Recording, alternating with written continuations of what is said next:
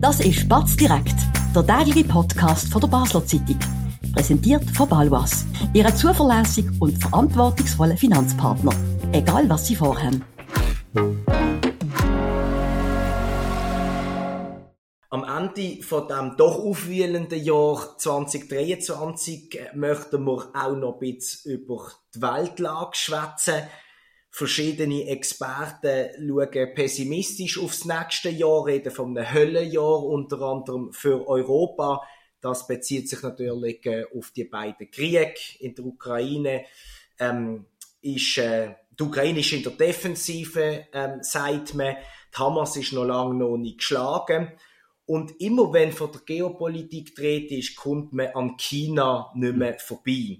Und darum sind wir bei der heutigen Batz direkt Spezialausgabe zu Besuch beim Ralf Weber. Er ist Professor am Europa-Institut an der Uni Basel und er ist einer der renommiertesten und meistgefragten Schweizer Kenner, wenn es um die asiatische Supermacht geht. Wir haben ja schon miteinander mhm. zu tun gehabt.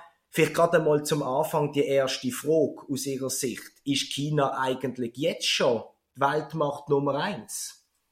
Das würde ich so, so pauschal nicht sagen. Nicht? Ich glaube, dass militärisch zum Beispiel ganz klar die USA die Oberhand hat. Aber wenn man aufs gesamte System schaut, ähm, ist die USA die, die den Hegemon darstellt im System.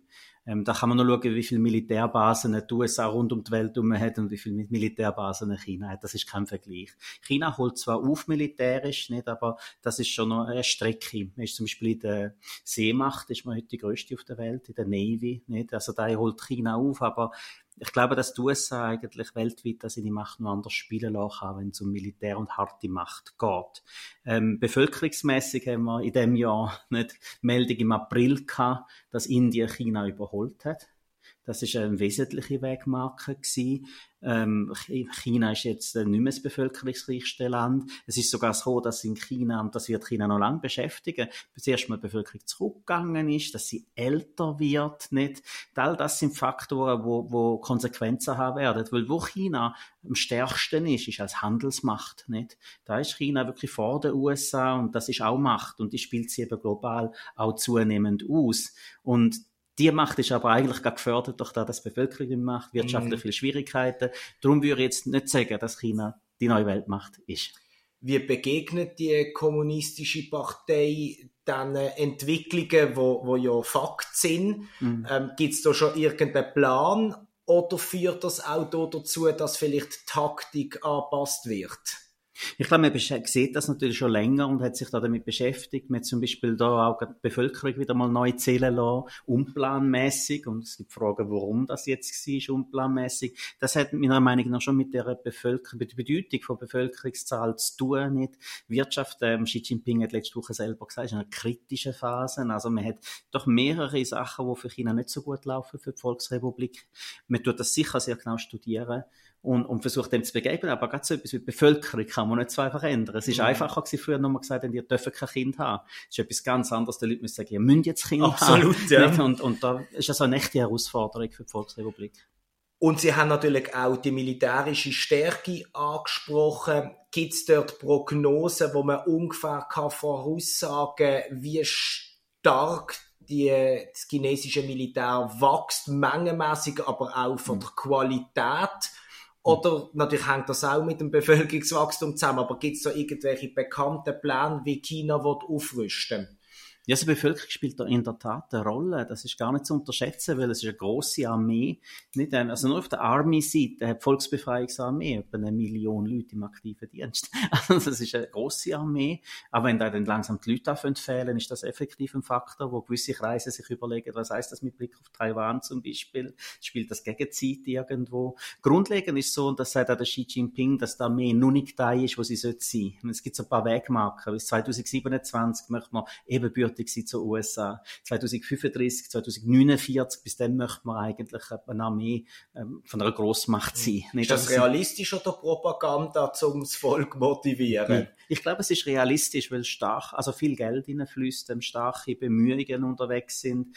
Was ein bisschen schwieriger für die Volksrepublik ist, dass die Armee wenig Erfahrung hat. Nicht, mit wenig, nicht, nicht wie die amerikanischen ähm, Truppen, die ständig um die Welt irgendwo am Erfahrungen sammeln sind, wie man sich jetzt zu dem stellen möchte. Das, das fehlt der Volks äh, und das wird oft in Anschlag gebracht, um zu sagen, naja, vielleicht wird es dann die Qualität und Zahlen allein auch nicht richten. Was sagen Sie, was sagen andere Experten, wenn Sie aufs chinesische Militär, auf die Armee schauen? Wie sehr ist der menschliche Faktor ähm, nebst den technischen Fähigkeiten von Bedeutung, wenn Sie es gerade ansprechen? In Amerika gibt es Hunderte, wenn nicht Tausende Generäle hochdekoriert, mm. wo kriegserfahren sind, wo das vielleicht auch mal psychisch schon verarbeitet haben, wo genau wissen, wie, wie man in Kriegssituationen umgeht. Oder kann man das, oder muss man sagen, wenn ein Militär derart stark ist, personenmäßig und von der technischen Qualität, dann spielt das vielleicht weniger eine Rolle. Ich weiß es gar nicht so recht und ich bin ja kein Spezialist jetzt für so Kriegsfragen direkt, aber wir sehen ja vielleicht durch den Ukraine-Konflikt, wer hätte gedacht, dass wir am Schluss Panzer zählen tun und nicht so Formen wiederkommen, wenn mhm, wir alle über Drohnen geredet ja. haben und Kampfroboter geredet haben. Und in diesen Bereichen, jetzt gerade so technisch fortgeschrittene Bereiche, ist China sehr weit, sehr führend. Ähm, wenn es um sehr schnelle Raketen geht, Hypersonic Missiles, ist man sehr weit ähm, weiter vielleicht sogar als die USA. Okay. Also wenn es um technologische Sachen geht, da ist China stark dabei. Aber es ist vielleicht unklar, wie in den zukünftigen Konflikt diese Sachen überhaupt zum Einsatz kommen. Nicht? Und darum schwierig. Ja. Schauen wir auf die aktuelle Lage und dort äh, sieht man ja, dass äh, dass eine Allianz vorherrscht äh, mit äh, China, der Iran ist dabei, Russland ist dabei, auch Nordkorea mhm. ist gewissermaßen oder zum Teil dabei. Das ist eine Kooperation, die sich natürlich gegen den Westen richtet. Und selbst wenn das nur ein Zweckbündnis sollte sein, ist das etwas, das funktionieren kann, ganz nüchtern gefragt. Ich glaube, auf, auf mittlere Frist, kurze mittlere Frist sicher, ja. Und ich glaube, das ist die neue Realität, die wir vor uns sehen. Ähm, es, aber das Zweckbündnis ist instabil, weil es eben nur ein Zweckbündnis ist. Es ist Anti-Westen, es ist vielleicht spezifisch auch Anti-Demokratie, Anti-Rechtsstaatlichkeit. Letztlich ist es ein Zusammenfallen von repressiven Systemen, wo wenig für Gemeinschaftsdividenden rausholen. Wenn man sich das überlegt, nicht ähm, gibt es da substanzielle Synergien, wäre irgendein Konstrukt supranational wie eine Europäische Union oder auch nur schon im militärischen Bereich eine NATO überhaupt denkbar zwischen den Ländern, dann würden wir eher skeptisch sein. Also es ist schwierig, dass das Zweckbündnis mehr als Zweck wird. Man sieht es vielleicht auch ein bisschen in der Entwicklung von der BRICS, der Staatengemeinschaft. Ja. Haben auch dem Jahr im August nicht haben wir gehabt, dass neue Mitglieder angekündigt worden sind. Argentinien, Ägypten, Äthiopien, der Iran ist da schon dabei, Saudi-Arabien, nicht der Vereinigte Arabische Emirat. Jetzt hat man zwei das Gefühl gehabt, das wird jetzt größer sozusagen als, als eine Gruppierung. Naja, aber Argentinien tut sich jetzt noch mit dem neuen Präsident scheinbar schon wieder abwenden. Man hört ja, man, es ist ihm auch zuzutrauen, gerade wenn man seine Wortmeldungen genau. von Millet hört hat in puncto Israel, das ist er klar positioniert, ja. könnte sein, ja. Also es ist sehr schnell, kann sich so etwas ändern und, äh, ändern und in der BRICS ist ja dann auch Indien drin. Und wahrscheinlich ist Indien, wenn man jetzt in die Zukunft schaut, nicht, wird das in den nächsten Jahren ein zentraler Akteur mhm. sein weil Indien ist ähm, so sicherheitspolitisch mit China im Konflikt an der Grenze, ist äh, militärisch von den Mitteln, von, der, was, von dem, was man einkauft, traditionell stark von Russland abhängig, reduziert die Abhängigkeiten, aber stark derzeit. Und ist ähm, ansonsten mit USA, Japan, Australien macht man gemeinsame Sachen, ist mit Großbritannien stärker am kooperieren. Also sicherheitspolitisch scheint sich Indien eigentlich in einer Art äh, ein Gegengewicht zu, zu China zu positionieren. Und, und das ist durchaus signifikant. Und darum buhlt im Moment auch die ganze Welt irgendwo um Indien, weil das einen großen und starken Faktor spielen wird. Vor allem die USA ist wieder erpicht darauf, die Beziehungen zu stärken. Ist das realistisch, dass sie Erfolg können haben? Weil ja, die vergangenen Jahrzehnte ist das ja eine sehr äh, mhm. zwistreiche Beziehung gesehen. Ich glaube, das kann schon Erfolg haben. Der Erfolg in, denen, in dieser Welt bedeutet, dass man Interessen kann befriedigen dass man etwas anzubieten hat. Es geht um Geld, nicht, es geht um Unterstützung. Von daher ist, es eine Frage von der Gewichtung und wo man das Geld geben möchte. Und, und das sind alles Länder, wo ihre Interessen mal sehr verfolgen werden.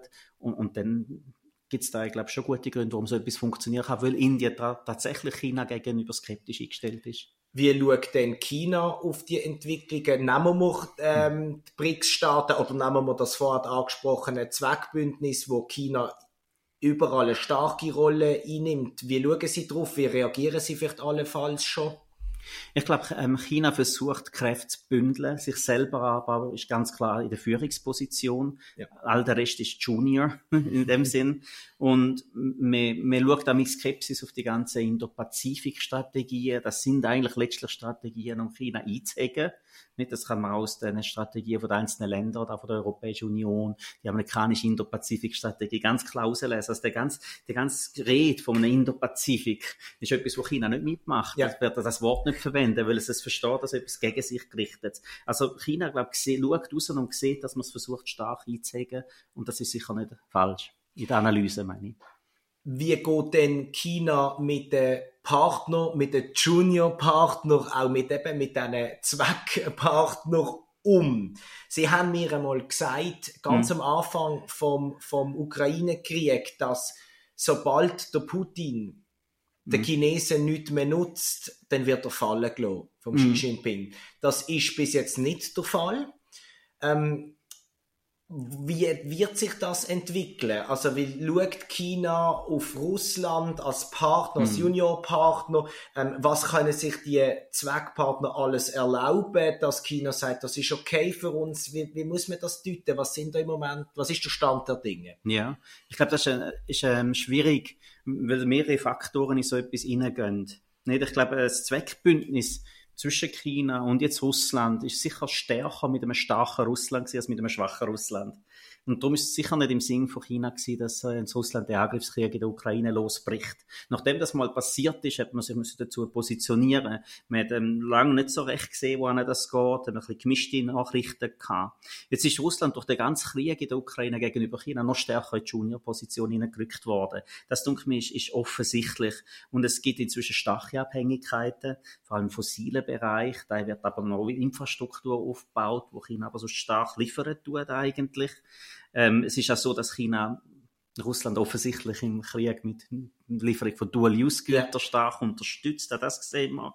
Ähm, es ist aber, die chinesische Investitionen in Russland sind zurückgegangen nicht stärker geworden. Im wichtigen IT-Bereich sieht man auch nicht viel, okay, weil, weil, chinesische Firmen ähm, zurückhaltend sind, weil sie eben Sanktionen von den USA her befürchten. Ja. Also das ist nicht so ganz einfach und klar. Nicht? Und darum, denke ich, steht Russland heute sicher schwächer da in der internationalen Politik.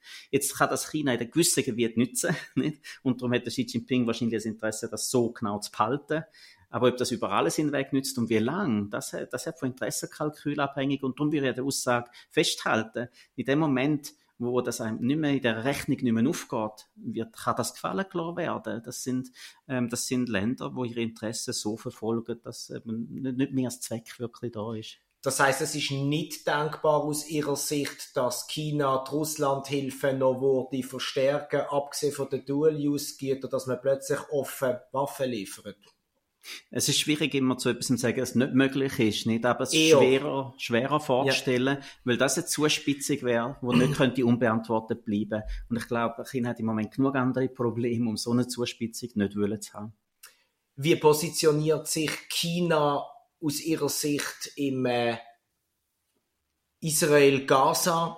Konflikt, dort ist man offiziell schon eher auf der palästinensischen Seite. Ist das ernst gemeint? Was haben Sie da für ja. Kenntnis? Also grundsätzlich hat China gegenüber Palästina schon langes Commitment. Das geht auf Mao Zedong zurück. Nicht? Und das ist eben so ein bisschen eingestanden. Befreiungskämpfer. Genau, und schon immer eigentlich auch eine Zwei-Staaten-Lösung plädiert dafür. Was aber in den letzten Jahren schon anders geworden ist, dass das China starke Kontakt mit Israel hat, auf der Handelsebene, ein stärkste Handelspartner ist, wie überall im Nahen Osten. Also China hat es geschafft, sozusagen mit Iran, Saudi-Arabien und Israel Beziehungen zu stärken. Man hat generell versucht, in dem ähm, Gebiet ihnen Sachen zu depolitisieren, zu sagen, wir dürfen handeln miteinander, weil man stark am Öl und anderen Sachen interessiert ist. Das braucht sogar. Und da hat aber auch Israel ähm, eine Rolle gespielt da und man hat sich das neutrale Macht versucht darzustellen, wo ganz traditionell am Nicht-Einmischungsgebot festhalten, das ganz hoch hängt und Souveränität. Und jetzt, wo die, Poli die Depolitisierung nicht mehr so hinhaut, ist das auch für China ein bisschen ungemütlicher geworden, weil man mit den Positionierungen denn das wird, also Politik wird die Wirtschaft wieder beeinflussen und genau das hat man versucht zu umgehen. Das hat man wie die Gegend hat man qualifiziert als eine Gegend, wo traditionell immer politisiert war, immer Konflikt war und China macht da nicht mit. Mhm. Und das kann aufgehen. Das ist, ähm, wird man sehen. spielt auch die Art und Weise von diesen fürchterlichen Terrorangriff von der Hamas am 7. Oktober für China eine Rolle oder ist man da sehr ähm, auch wieder neutral, dass man das nicht groß bewertet, Art und Weise, wie das vorgeht, ist die fürchterlichen Bilder, dass yeah. man noch Frauen, Kinder bestialisch mhm. ermordet, vergewaltigt. Spielt das irgendeine Rolle für China oder denken die nur rein geopolitisch strategisch? Ich glaube nicht, dass das im Vordergrund steht. Jetzt auf beiden Seiten nicht. Auch nicht in der Antwort von Israel jetzt auf, auf, auf die, die, Terrorattacken. Nicht, ähm, auf beiden Seiten ist glaube nicht das Element, das für China besonders wichtig ist, weil man sich eigentlich in dem Bereich ja nicht als, als Humanitäre irgendwie macht, platziert. Es würde ja sehr schwer zusammengehen mit dem, wie man mit der eigenen Bevölkerung, ich denke an die Uiguren in Xinjiang nicht oder so, vorgeht. Also ich glaube, das ist ein Bereich, wo, wo als Innenpolitik abtun wird letztlich und man tut sich da nicht einmischen. Mhm. Letztlich glaube ich geht es um Interessen, handfeste Interessen wirtschaftlicher Art. Und China macht ja mit bei allen Beziehungen, was sie ja gerade mit afrikanischen Ländern pflegen, bei der ähm, Weltinitiative, mhm. sind sie ja vor allem im Vorteil, weil sie eben im Vergleich zu den westlichen Ländern eben keine Vorgaben machen oder wie man, wie man die Leute behandelt. Sie haben die Uiguren aber schon erwähnt, ist China froh, wenn man das zynisch darf sagen, ähm, über den Konflikt, über den Fokus, vor allem eben auf die Hamas jetzt, äh, weil ihre Uigurenfrage so noch weiter in den Hintergrund geraten in der öffentlichen Wahrnehmung? Es ist wahrscheinlich mehr Krisen, als sonst stattfindet. Nicht treten die die, die Probleme tatsächlich im Hintergrund. Ich glaube, das kann man so sagen. Es ist ähm, interessant nicht, dass die meisten arabischen Staaten ja nicht China verurteilen den Umgang mit den Uiguren. Also da gibt es nicht eine starke jetzt muslimische ja. Solidarität, sondern ganz im Gegenteil. Die Arabische Liga hat China unterstützt, wenn es um, um Xinjiang geht. Also in dem Sinn, glaube ich, ist, ist klar, je mehr es in der Welt andere Brandherz sind, desto weniger vielleicht ist, ist China im, im, im Mittelpunkt. Mhm. Ja. Jetzt haben wir die beiden Kriege explizit angesprochen. Natürlich kommt Amerika immer vor über das Verhältnis, wo ja entscheidend ist, wie, wie alle, mhm. alle Strategen und Experten immer, immer sagen. Zu Recht auch reden wir gerade, machen aber sehr schnell einen Moment Werbung. Spannende Themen kann man auch bei uns besprechen. Bist Unternehmerin oder Unternehmer und kommst in eine Situation, wo du eine neutrale Meinung oder Fachwissen brauchen kannst? Wir beraten mit Herz und Köpfli. Melde dich bei der Olivia Grossen von der Co-Partner Revision AG in der Dalbenanlage in Basel. Jetzt schauen wir mit Blick aufs Verhältnis USA-China. Dort kann man ganz unterschiedliche Aussagen hören. Von Militärs, von Experten. Gewisse reden schon von einem kalten Krieg, was es mhm. gäbe. Zuletzt ist aber auch wieder ein bisschen von einem Tauwetter mhm. dreht gesehen. Ähm, Präsident Joe Biden hat sich getroffen mhm. mit dem Xi Jinping. Wie be bewerten Sie das Treffen und welcher Seite neigen Sie eher zu, wenn Sie das bewerten? Ja, wenn man es vielleicht getrennt, nicht die ganze Metapher vom Kalten Krieg, und das ist ja wirklich eine, eine historische Metapher, die sind, halt, die sind immer schwierig. Nicht? Mhm. Die wird derzeit stark von der chinesischen Propaganda verwendet, indem alles, was einem nicht lieb ist, wird als kalte Krieg-Mentalität ja, bezeichnet, ja. in die man nicht zurückhalten soll und so weiter. Jetzt mit dieser Metapher, glaube ich, ist auf der einen Seite nicht, haben wir natürlich zwei sich gegenüberstehende Großmächte, die verschiedene Systeme repräsentieren, ähm, wo die Ukraine kann man jetzt vielleicht nicht als Stellvertreterkrieg bezeichnen, aber die Unterstützung ist klar aufteilt. Ja. Und in dem Sinn hätte das schon etwas wie einen kalten Krieg. Also die Metapher treibt so weit. Wo sie gar nicht treibt, meines Erachtens, ist die starken gegenseitigen Handelsabhängigkeiten. Das haben wir natürlich zwischen den USA und der Sowjetunion nicht gehabt. Ja. Und das ist jetzt sehr, sehr stark. Und das ist vielleicht eines der Elemente, wo, wo einem fast ein bisschen Hoffnung geben kann, dass der Konflikt nicht zwingend eskalieren muss, auf die Welthandelsinteressen Interessen überwiegen mögen. Ne? Aber in dem Sinn treibt die Metapher wie alle Metaphern noch zu einem Stück weit. Jetzt, was wir jüngst gesehen haben, dass sie sich wieder getroffen haben, ist das jetzt schon ein Tauwetter? Ich weiß es nicht so schnell. Das kann sich schnell wieder ändern, ja. oder? In dem Sinn, ich würde das nicht zu hoch gewichten. Grundsätzlich glaube ich, im Interesse von den meisten Leuten rund um die Welt ist, ist es gut, dass die zwei Grossmächte miteinander reden, offene Kanäle haben, auf damit kein Missverständnis kommen, damit keine blöde Kettenreaktion ausgelöst werden können. Darum kann man das eigentlich noch gut finden, wenn die miteinander reden. Derzeit scheint mir aber, ist das wahrscheinlich im Interesse von beiden, dass es ein bisschen ruhiger zu und her geht. China ist sehr stark innenpolitisch beschäftigt, vor allem wirtschaftlich. Ne?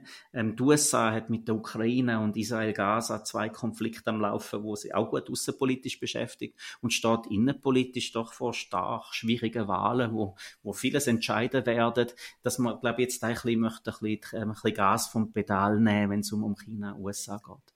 Gibt es rein aus chinesischer kommunistischer Sicht gesprochen ein Interesse an dieser Konfliktpause, wie man das jetzt so ein bisschen mhm. benennt, weil man auch könnte gerade auf, auf Hinblick auf nächstes Jahr, auf die amerikanischen Wahlen mal sagen, okay, mal ein halbes Jahr, wir schauen uns mal an, wer ist in der Pole Position, ist es Donald Trump, ist es Joe Biden, ist vielleicht eine andere Republikanerin wie Nikki Haley, die mhm. jetzt ein bisschen aufholt. Wäre das aus Interesse hat Kino an dem ein Interesse? Oder nicht eher umgekehrt, jetzt könnte man Gas geben, Druck aufsetzen, weil Amerika auch mit sich selber wahnsinnig beschäftigt ist, außen und innenpolitisch. Ich glaube, letzteres wäre denkbarer, wenn China selber, oder die Volksrepublik China selber in einer komfortableren Lage wäre. Ich glaube, im Moment ist vieles von der Politik in China eigentlich innenpolitisch gesteurt. Äh, man, man hat die schwierige wirtschaftliche Lage. Ähm, die Leute sind sehr unzufrieden zum Teil. Nicht? Ähm, man versucht das natürlich auf verschiedene Arten wieder in Schwung zu bringen.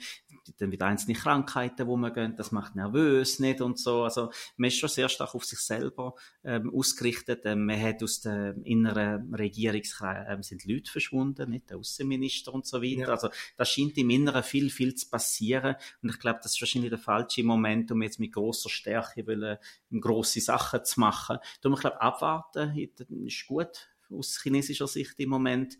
Und, und ein paar Sachen spielen ja, die Zeit spielt für China in gewisser Hinsicht. Nicht, wenn es eben darum geht, eine Armee zu entwickeln, ja. nicht, ähm, in anderer Hinsicht mit der Bevölkerung weniger. Aber ich glaube nicht, dass im Moment der Zeitpunkt ist für große Sprünge. China ist in diesen Tagen in eine Deflation gerutscht. Mhm. Das hat man können lesen. Äh, selbst der Präsident Xi Jinping hat zugegeben, öffentlich, dass man sich in einer kritischen Phase befindet. Wie dramatisch ist das, wenn sogar der Ski sagt offen, da haben wir ein Problem und das nicht wird, wie auch schon gesehen, mhm. unter den Deckel will, will kehren. Was heißt das, wenn China in einer Deflation, wie stark schwächt das China konkret?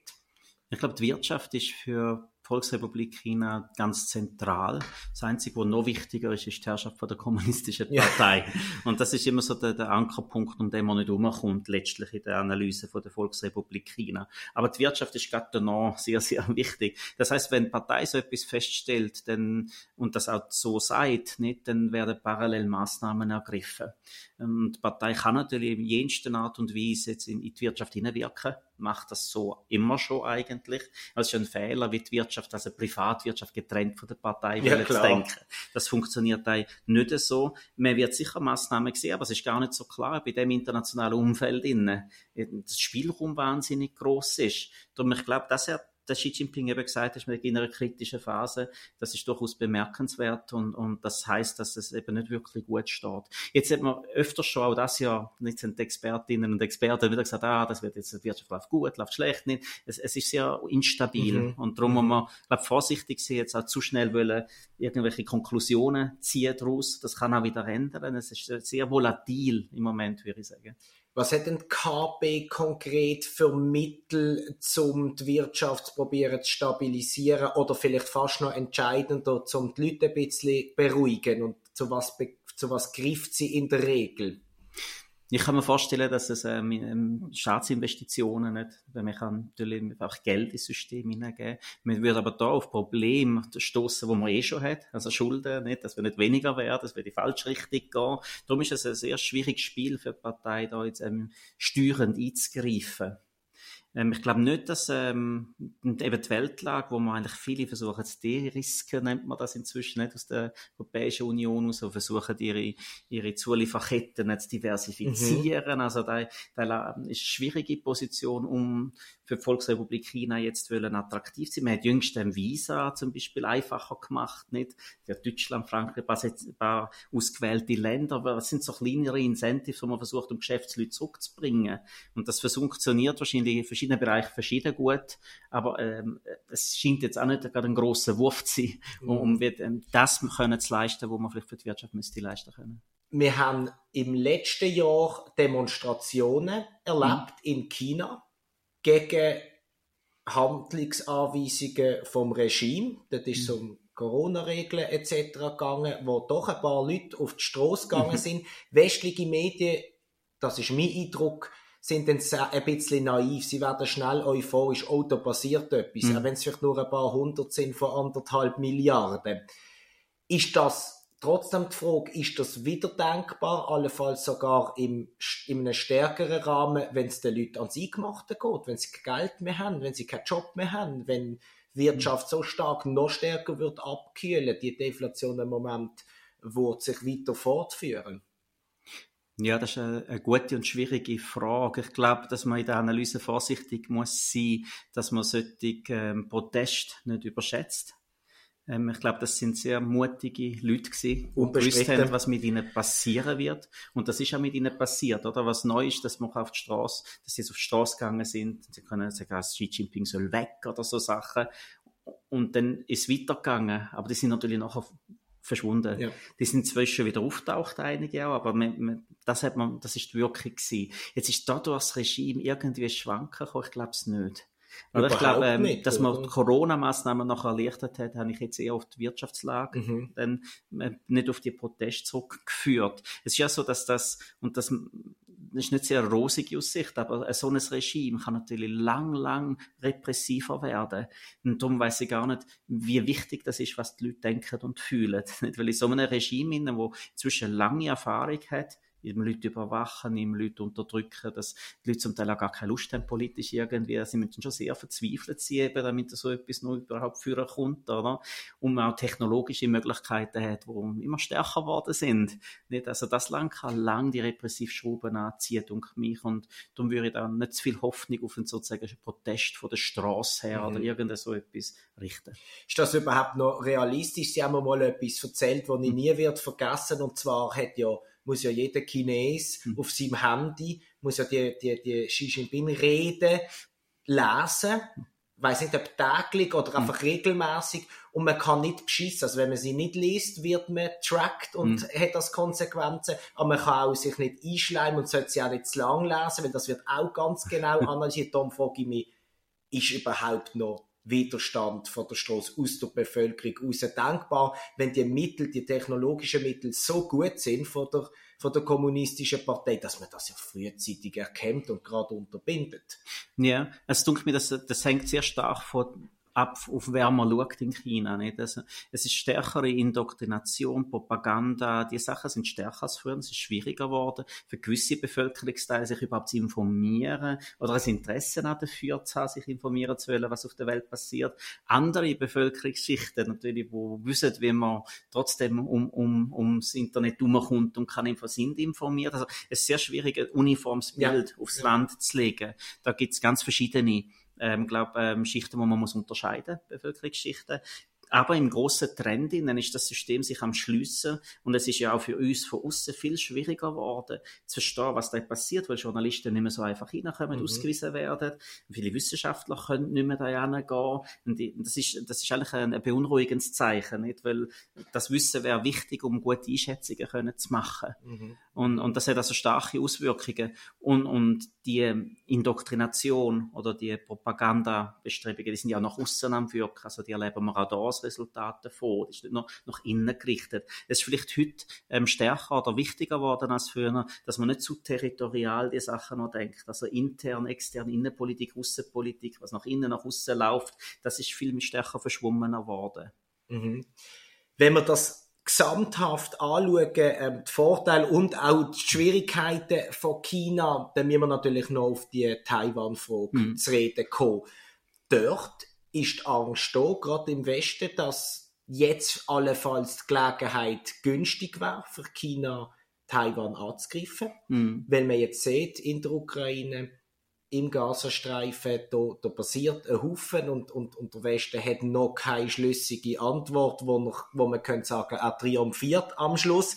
Darum zynisch gefragt, wäre das für China eine günstige Gelegenheit jetzt oder sind eben die Probleme zu stark in oder im Inland? Ja, ich, ich glaube, das ist zu Recht im, im, im Blickpunkt inne, weil China im Moment auch den Druck auf Taiwan hochhaltet, immer ein bisschen stört, ein bisschen Manöver, Taiwan beschäftigt haltet, Militär, kostet alles im Endeffekt, nicht? Mhm. Äh, da sieht man viel Druck ausgegeben. Das ist aber in der Diskussion auch inzwischen viel mehr so ein bisschen in die Richtung gegangen, ist eine Invasion wirklich da, was stattfinden könnte? Oder müssen wir eher mit einer ökonomischen Blockade rechnen, hybride Lösungen, so Sachen diskutiert man.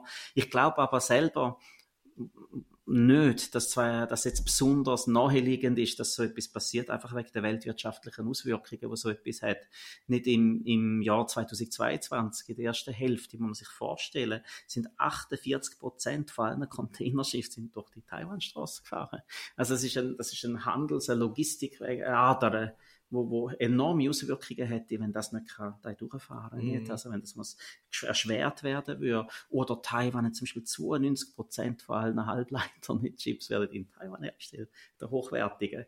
All das, das hat die wirtschaftlich enorme Auswirkungen und es ist schwer sich vorzustellen, dass die Volksrepublik China das in Kauf nehmen würde, virtuell zusammenbrechen zu lassen was Auswirkungen mhm. und vielleicht proportional sogar noch ja. größere Auswirkungen auf China hätte. Also auf andere. Also auf andere, jetzt auf den USA vielleicht ja. oder so. Und, und das in Kauf nehmen würde, nur um eine sehr schwer zu erreichende Invasion, wo unter Umständen die USA lostreten würde und so sehr unabsehbar ist, wie so etwas laufen würde. Das dunkelt mir, wenn man das als Kalkül nebeneinander legt, wäre das nicht rational.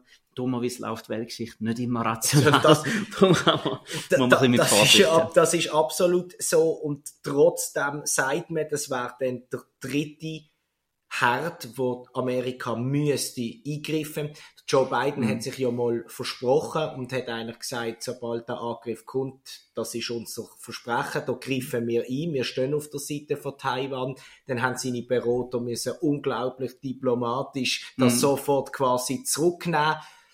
Ist das nicht eine Gefahr, dass auch die USA irgendwann, wo wieder auf der ganzen Welt verteilt ist, als Schutzmacht, wo ungewollt natürlich, dass es irgendwann einfach nicht mehr langt und China sagt, ja gut, dann leiden wir halt kurz, aber nachher haben wir es und niemand ist stark genug, um das aufzuhalten. Also ich glaube schon, dass man also die USA natürlich auch im Pazifik eine recht starke Streitmacht hat, nicht? Das sind ein paar hunderttausend Soldaten, die da stationiert sind letztlich. Aber in der längeren Frist ist das etwas, wo man damit rechnen muss wo sich auf dem Plan von der Volksrepublik China steht, nicht seit 1949. Man muss sich vorstellen, man hat das dort mal nicht gemacht, weil der Koreakrieg gekommen ist. Mm. Nicht? Und wegen dem Koreakrieg die USA Schiffe über die Taiwanstraße nicht hat. Sonst wäre das der Plan gewesen, dort mal schon Taiwan einzunehmen. Das ist eigentlich immer der große Pokal gewesen seither. Ja. Jetzt muss es irgendwann eben Bedingungen dann geben, wo, wo das den Vordergrund spülen, dass man das dann auch machen tut. Ich glaube nicht, dass die im Moment da sind. Aber wer weiß in fünf Jahren oder in sechs Jahren, darum dürfen, glaube die meisten ähm, Expertinnen und Experten auf dem Feld schon sagen, das ist eine reale Option und die Welt sollte sich besser darauf vorbereiten. Ich denke auch aus ähm, Großbritannien aus letztens in einem Report vom Defense Committee, vom, vom Unterhaus, in, da, da wird das so dargestellt, dass man damit rechnen muss und jetzt sich müssen darauf vorbereiten, ist sozusagen ähm, die Message von dem Bericht. Und das, glaube ich, ist etwas, was alle Akteure derzeit mhm. so sehen. Ja. Wenn Sie gerade Großbritannien ähm, ansprechen, mhm. um auf Europa schauen, gibt es da für die europäischen Länder jetzt eine clevere Strategie, die man könnte wählen. Man könnte probieren, die wirtschaftliche Zusammenarbeit, gerade wenn China eben Mühe hat und ein Interesse daran hat, ähm, so zu verstärken, dass das auch quasi gewisse Sicherheiten könnte, könnte mhm. geben auf allfällige militärische ähm, Konstellationen. Ja, ich glaube, für, für Europa steht im Vordergrund nicht selber so mit sich selber müssen beschäftigt sein, dass man nach außen gar nichts machen kann. Nicht? Wir haben ähm, politische Entwicklungen in Europa, die vielen Sorgen bereitet. Mhm wo auch schon könnte sein, dass plötzlich Europa noch stärker mit sich selber beschäftigt ist und diese Sachen dann vernachlässigt. Was man da sehen mit China, das schwierige Verhältnis zwischen den USA und China, das stellt für Europa eine besondere Herausforderung an. Wo positioniert man sich da? Nicht? Die große Rede von strategischer Autonomie, Ähm, Frankreich tut das sehr stark pushen. Nicht? Sonst die EU hat eigentlich gegenüber China eher ein bisschen streng gezeigt. Ja. ja. darum ist das Tauwetter zwischen den USA und China problematisch. Äh, die EU gerade im Zug von den USA also eigentlich stärker positioniert mhm. und jetzt mhm. ein bisschen alleine ja. da steht. Ja.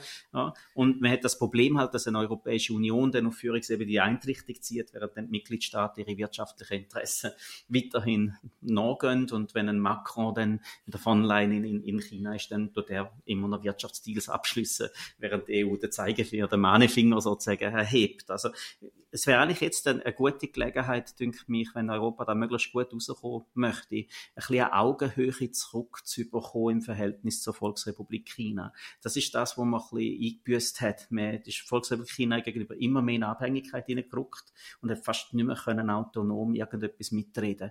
Und jetzt, wo China in dem Konflikt mit den USA steht, das wirtschaftlich nicht so gut läuft, wäre vielleicht eine gute Opportunität, da wo möglich ist überhaupt, äh, ein bisschen mehr Augenhöhe zurückzugewinnen. Das wäre gut. Es kann nicht darum gehen, Volksrepublik China wirtschaftlich irgendwie mit dem Rücken zur Wand zu tun. Das ist sicherheitspolitisch höchst gefährlich. Mhm. Und auch nicht im Interesse übrigens von den vielen Leuten in China, die auch essen müssen und trinken wollen und Familie haben und so nicht. Das kann nicht, also man möchte so ein Land, muss man behutsam, aber man muss Augenhöhe zurückgewinnen, sodass es nicht immer ein Automatismus ist, dass man mit China in allen Bereichen muss handeln oder dass man überhaupt keine Bedingungen kann mitbestimmen und so. Und das würde, glaube ich, insgesamt für die globale Ordnung ähm, eine gute Sache sein aber es ist ungewiss, ob Europa das als Akteur zusammen hinkriegt. Mhm. Letzte Frage wirkt die Strenge, wo man, wo man gegen außen mit deutlichen, markanten Worten ähm, vertritt. Ich, erinnere mich da immer an Annalena Baerbock, deutsche mhm. Außenministerin, die ganz klare Wortwahl gegenüber China. Ich finde auch sehr undiplomatische und gefährliche. Ist das nicht ein bisschen lächerlich, wenn man so viel Strenge will signalisieren, obwohl man weiß, dass Europa ist schwach, mhm. könnte zerrieben werden und man ist nicht auf Augenhöhe, sondern eher auf Knäuhöhe. Also mhm. wahnsinnig clever dunkt mir das nicht ist schwierig in der Beurteilung, weil es ein, ein Dilemma darstellt. Ja, die Annalena Baerbock verfolgt ja ähm, ähm, eine wertegeleitete Außenpolitik. Was auch immer das heißt. Betont also irgendwie die Wertedifferenzen. Und es ist schon eine Frage, wie Europa mit dem eigenen Konstrukt von diesen Werten umgeht was man in der Vergangenheit vielleicht stark gemacht hat, und das ist global oft so angekommen, die redet von Wert und tun aber eigentlich Interessen verfolgen, also ein gewisser heuchlerisch. Nicht? Ja. Und, und darum ist es für Europa zentral, wie sich da ausrichtet, dort eigentlich ihre eigenen Werte so anstellen, dass sie dann auch von ökonomischem Gewinn ab und zu zurückhalten. Ist die Bevölkerung bereit, das mitzutragen? Oder müssen wir vielleicht den Idealismus um die Werte aufgeben und wir sind einfach genauso gut wie alle anderen. Wir müssen nicht auf dem hohen Pferd oben nicht irgendwie gebären von der Moral, auf der anderen Seite geht es bei diesen Werten um wichtige Sachen. Rechtsstaatlichkeit, Demokratie, letztlich auch Menschenrecht, nicht? Das sind, wenn die Werte irgendwie aus dieser Weltordnung verschwinden, dann haben ganz, ganz viele Menschen auf dieser Welt das Problem. Mhm. Und einfach, dann, dass Kinder und Töchter, also Söhne und Töchter von irgendjemandem sein, nicht, die da verschwinden und machen, das wollen wir auch nicht. Und das bringt jetzt Europa in eine ganz schwierige Lage. Und eigentlich müssen wir ökonomisch viel machen, mit dem Motor läuft. Da. Wir müssen irgendwo vielleicht auch das, was an Stärken in Europa um ist, durchaus auch im Vordergrund tun. Wir reden viel von Krisen, aber Europa hat eigentlich noch starke Wirtschaften irgendwo ja. und da passiert viel Innovation und so. Da muss man einen Effort reinlegen irgendwie und dabei nicht ganz den Wert verlieren. Also es ist eine Gratwanderung, wo, glaube jetzt eine Annalena Baerbock vielleicht auf die eine Richtung sehr stark ausschlägt. Damit darf nicht vergessen, dass auf die andere Richtung ganz viele andere Regierungen ausgeschlagen haben, die auch wirtschaftliches Interesse über alles gestellt haben. Mhm. Und irgendwie da eine, eine gute Austarierung finden, wo auch Glaubwürdigkeit wieder kann bringen. Das ist vielleicht eine Herausforderung, die wir daran schaffen. Auch da ist das überhaupt noch denkbar. Ich habe im äh, vor ein paar Monaten ein Interview gemacht mit dem Sigmar Gabriel, mhm. ehemaligen deutschen Außenminister, und da hat mir ein Beispiel erzählt, dass er äh, mit einem Amtskollegen aus einem afrikanischen Staat zusammengetroffen ist und man versteht sich wunderbar und man hat diskutiert darüber, was könnte Deutschland für das Land machen mit Hilfe. Ich weiß gar nicht genau, um was es gegangen ist. Sagen wir eine Strasse. Mhm. Und dann sagt der Kollege zum Sigmar Gabriel sinnbildlich, es ist ja nett, dass ihr uns helfen wollt und die paar Millionen oder wie viel auch immer mhm. zur Verfügung stellen. Aber bis wir alle eure Vorschriften eben Wert erfüllt mhm. haben, hat uns China drei Flughäfen gebaut, mhm. oder? Und dann ist klar, für, welche, für, für welches Land man sich entscheidet. Also sind die Werte überhaupt noch in Europa kann man die ja weiterhin hochhalten und, und, und, und das, wer in diesen Ländern lebt, muss sich selbstverständlich daran halten. In der, in der Außenpolitik, das ist nicht mehr, das, das geht nicht, oder? Und meine Annalena Baerbock, wenn sie so weitermacht, dann wird sie abgewählt. oder wir werden die Grünen abgestraft Mhm. in zwei Jahren. Ich weiß es nicht, oder? Es ist, ähm, dunkel mir schwierig, da wollen jetzt über alles hinweg auf die eine oder andere Seite will ein Wort zu reden. Es dunkelt mir, dass, dass ähm, wie die Volksrepublik China der Erfolg in Afrika hat, ist nicht eine einheitliche Geschichte. Da gibt es auch Pushbacks, da gibt es ähm, auch Sachen, die nicht so Mhm. funktionieren. Es ist nicht immer so eine ganz klare Wahl, dass dann China besser rauskommt. Europa ist immer ein großer Investor in Afrika. Ist ein größer letztlich, nicht? Ich glaube, was man ein bisschen wegkommen muss, wenn ich an die Sigmar Gabriel-Geschichte höre, nicht, ist vielleicht eben schon von dem, wir helfen. Nicht? Ja. Es geht vielleicht doch heute eher, und sollte auch darum gehen, dass man Kooperationen sucht Absolut. dass man irgendwo aus dem Denken rauskommt, wo Afrika irgendwo als Objekt von der Entwicklungshilfe dasteht. Das ist unsere Heuchelei, oder? Unser Irgendwo, Hochmut. Ja, und auch Dynamiken in Afrika ernst nimmt, was es auch gibt, ähm, wo in gewissen Bereichen durchaus eben Kooperationsmöglichkeiten gibt. Da, da glaube ich, Glaubwürdigkeit kann man auf dem Weg auch erreichen. Ich glaube nicht, dass man afrikanische Staaten so sehen als Länder, wo irgendwo auf Hilfe wollen haben. Das wollen die vielleicht auch so gar nicht. Und das ist vielleicht früher auch eher ein Problem gewesen. Nachvollziehbar aus der Situation heraus.